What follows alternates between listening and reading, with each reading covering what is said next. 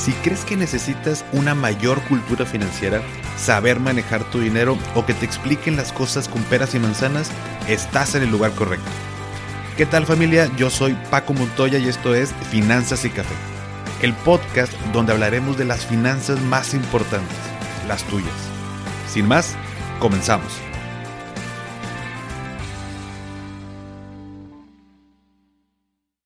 Hola a todos y bienvenidos de nuevo a Finanzas y Café. Espero que estés teniendo un excelente inicio de semana. Ya estamos entrando prácticamente en los últimos días del año y sé que muchos tienen dentro de sus propósitos el comenzar a ahorrar o invertir. Y recorriendo todos los episodios del podcast me di cuenta que no habíamos platicado sobre algo tan común y a la vez desconocido por muchos que es importantísimo que tengamos un episodio dedicado a este tema que es el rendimiento en las inversiones. Y pudiera parecer que es un tema muy sencillo porque, bueno, pues escuchamos esta palabra siempre que hablamos de inversiones eh, cuando queremos meter nuestro dinero. Y estoy seguro que tú sabes qué es el rendimiento en términos de definición, por así llamarlo, ¿no? Pero algo que he visto mucho, mucho en redes sociales, por ejemplo en, grupos de Facebook, es que la gente invierte su dinero en un instrumento que, por ejemplo, dice que le da el 7.5% de, de rendimiento en 7 días. Y meten 10 mil pesos y están esperando que en 7 días les dé 750 pesos de ganancia. Y se enojan y dicen que es una porquería el instrumento y que es un fraude y demás cosas, ¿no?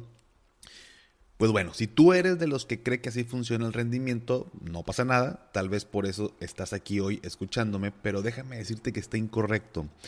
El rendimiento no se calcula de esta manera, por eso creo que es importante desmenuzar este tema y dedicarle todo un episodio para que podamos comprenderlo y tomar mejores decisiones.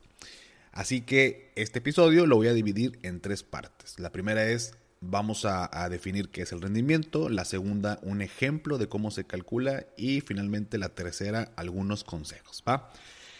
Muy bien, entonces comenzando, ¿qué es el rendimiento? Bueno, por definición, según la, eh, la página de Economipedia, es la rentabilidad obtenida en una inversión normalmente medida en porcentaje sobre el capital invertido intuitivamente es el beneficio obtenido en relación a los recursos utilizados. Por otro lado, según la Real Academia Española, es la proporción entre el producto o el resultado obtenido y los recursos utilizados. Entonces, si tomamos en cuenta estas definiciones, podemos asumir que el rendimiento puede ser pues tanto positivo como negativo. O sea, yo invierto cierta cantidad de recursos en determinado instrumento y al final de cierto plazo recojo el resultado. Por eso puede ser que sea ganancia o puede que sea una pérdida. Es por eso que cuando invertimos hay una regla básica que dice que los rendimientos pasados no garantizan rendimientos futuros. Y esto hay que entenderlo muy bien por dos razones. La primera es porque esto nos va a permitir hacer mejores análisis y no solamente irnos por el porcentaje de rendimiento histórico, y segundo, pues para que no nos quieran engañar cuando alguien nos quiere vender la idea de invertir en determinado proyecto o instrumento.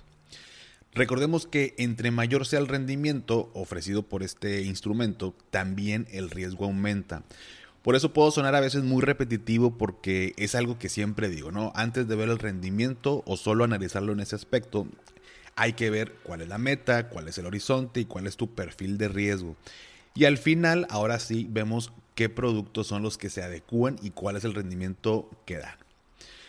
Ahora, ya que sabemos qué es el rendimiento, ya que platicamos brevemente eh, la definición, vámonos a la segunda parte que es cómo se calcula. Y esto me gustaría que pusieras mucha atención. Si normalmente tomas algún tipo de apuntes, esto vale la pena que, que lo vayamos entendiendo de esta manera. Voy a tratar de ser muy claro. Pero bueno, así como les platicaba al principio, que he visto muchos mensajes donde la gente está enojada porque invirtieron, por ejemplo, en este instrumento donde se les da el 7.5% de rendimiento en 7 días. Bueno, pues algo importantísimo perdón, es que los porcentajes de rendimiento que tú ves, por ejemplo, en la publicidad eh, o en la calle, en los panorámicos o en redes sociales, en fin, donde se anuncie, están expresados en términos anuales. Y espero que no te agüites un poco más, pero adicional están expresados antes de impuestos. Entonces, hoy te voy a enseñar a cómo calcularlo para que cuando veas que te dicen que en 7 días te dan el 7.5% de rendimiento, no te vayas con la finta y sepas realmente tomar buenas decisiones. Entonces, tomando este mismo ejemplo, vamos a suponer que quieres invertir 10 mil pesos, ¿no? Y te dicen que hay un instrumento que te da el 7.5% de rendimiento en 7 días. ¿Cómo sé cuánto me va a dar de ganancia a los 7 días? Vámonos por pasos. Paso número 1. La tasa es anualizada. Por lo tanto, ese 7.5% es el rendimiento anual. Eso quiere decir que si dejas tu dinero durante todo el año, te va a dar ese porcentaje antes de impuestos. Pero en este caso, como el instrumento dice que te paga rendimientos al día 7, hay que dividir esa tasa entre 360 días que componen el año. Y yo sé, yo sé que el año tiene 365 días. Sin embargo, contablemente y para el cálculo de intereses bancarios se utiliza que los meses tienen 30 días. O sea, que todos los meses del año tienen 30 días. Ya sabemos que no, pero contablemente así es como se utiliza. Y si lo multiplicamos por 12 meses, pues nos da un total de 360 días. Es el paso número uno. Paso número dos. Ahora, para dividir la tasa del 7.5% anual entre 360 días y obtener este rendimiento eh, anual, bueno, hay que convertir la tasa que está en porcentaje a decimales, que es la manera correcta. Ahora bien, ¿cómo convierto una tasa de porcentaje a eh, perdón, que está expresada en porcentaje a decimales. Bueno, te voy a explicar el método de la ranita. No recuerdo si así me lo explicaron, no me acuerdo si yo lo inventé, pero bueno, así siempre le digo yo, así que el método de la ranita pues es como dar un saltito, ¿no? Eh, este método eh, dice que, bueno, si yo quiero convertir un porcentaje a decimal, entonces el punto lo recorro dos lugares hacia la izquierda y los espacios vacíos los relleno con ceros. Esta regla aplica para cuando quiero convertir de decimal a porcentaje.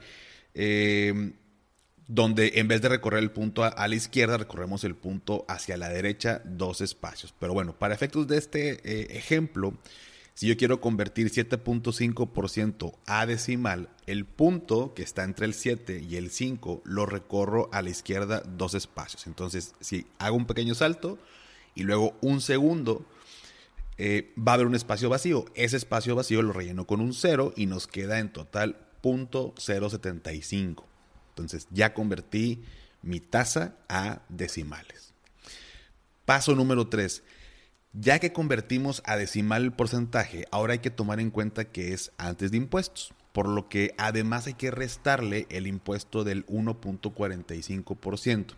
Luego platicaremos más a fondo de este impuesto, pero bueno, es el 1.45. Y para hacer la resta, pues también hay que convertir el porcentaje de impuestos a decimales, bajo la misma regla que ya te expliqué. De tal forma que la operación sería el 0.075, que es la tasa de rendimiento, menos el 0.0145, que es la tasa de impuestos, y nos queda en total 0.0605. Hasta aquí espero que no nos hayamos perdido. Es una simple resta. Hasta aquí ya, ya sacamos esta tasa eh, después de impuestos. Paso número 4. Ya que la tenemos, ahora sí, lo dividimos eh, entre 360 días para sacar el rendimiento diario. Si yo divido este punto 0.605 entre 360, me va a dar un total de .0001680. Pero como el instrumento me dice que son 7 días, lo multiplico por 7, este, esta cantidad, y me da un total de .001176. Paso número 5. Ahora sí, ya tenemos el rendimiento pues, real que nos va a dar en estos 7 días, que es .001176. Y finalmente lo multiplicamos por los 10 mil pesos que invertimos. Y nos va a dar un total de 11.76 pesos. Si estamos medio perdidos, te recomiendo que uses una calculadora para que hagas rápido las, operaciones. Pero al final, bueno, yo tengo de ganancia 11.76 pesos y como punto o como paso número 6, estos 11.76 pesos es tu ganancia de esa inversión en los 7 días. Entonces, imagínate el enojo de la persona que esperaba obtener 750 pesos en 7 días. Pues con toda la razón estaba enojada. Sin embargo, esa persona estaba equivocada. El instrumento no está mal, no es un fraude. Simplemente no tenía el conocimiento de cómo sacar el rendimiento. Espero que este ejemplo te sirva y que me haya podido explicar pues, para que aprendamos todos cómo calcular el rendimiento en las inversiones. Y por último, te dejo aquí finalmente algunos consejos. El primer consejo, recuerda, las tasas se expresan de forma anualizada, sin embargo los intereses pueden capitalizar de diferente manera, en este caso fueron siete días. Segundo consejo, las tasas se expresan antes de impuestos normalmente. Eh, número tres, rendimientos pasados no garantizan rendimientos futuros. Consejo número cuatro, el rendimiento puede ser positivo o puede ser negativo. Y consejo número cinco, recuerda que no está mal el no saber, está mal el no preguntar. Y para eso, pues con mucho gusto yo te puedo ayudar. Pues bien, hasta aquí el episodio de la semana, un episodio cortito, lo que quería era ayudarte a saber cómo se calcula el rendimiento para que no nos llevemos sorpresas. Son cálculos pues relativamente sencillos, no es más que suma, resta, multiplicación, división. Aquí lo importante es saber el cómo. ¿Cómo es que lo puedo calcular? Para que cuando tú quieras invertir en algún instrumento y, no, y sepas, eh, digo, eh, hoy en día ya muchos eh, instrumentos, plataformas te indican que, bueno, si tú inviertes tanto, al final vas a obtener tanto. Entonces, ya tienes certeza de, de cuánto vas a obtener o cuánto pudieras obtener. Pero si tú quieres como comprobarlo o es una plataforma, un instrumento donde no te lo indica, pues que tú mismo, tú misma lo puedas hacer y tú sepas y sea lo conveniente para ti, para tus objetivos, para tu meta. ¿Va? Eh, yo espero, bueno, si llegaste hasta aquí, em, me gustaría que comentaras, así como en los episodios pasados, en la publicación de, hoy lunes, en la que hago eh, del episodio, con algún emoji de dinero, nada más para saber que llegaste hasta el final eso me sirve de verdad muchísimo para saber qué tanta gente eh, lo escucha completo, también si los hago más cortitos, un poquito más largos. Eh, todo eso de verdad me ayuda muchísimo, así como también cuando lo compartes, cuando tú compartes el, el, podcast, el episodio en tus redes, también es algo que no cuesta dinero y a mí de verdad me sigue ayudando muchísimo para poder seguir haciéndolo y tener más contenido que, que sea de mucho valor para ti. ¿Va? Sígueme en Instagram como arroba finanzas y café. También en TikTok, igual como finanzas y café. Y yo espero que tengas un excelente inicio de semana. Hasta pronto.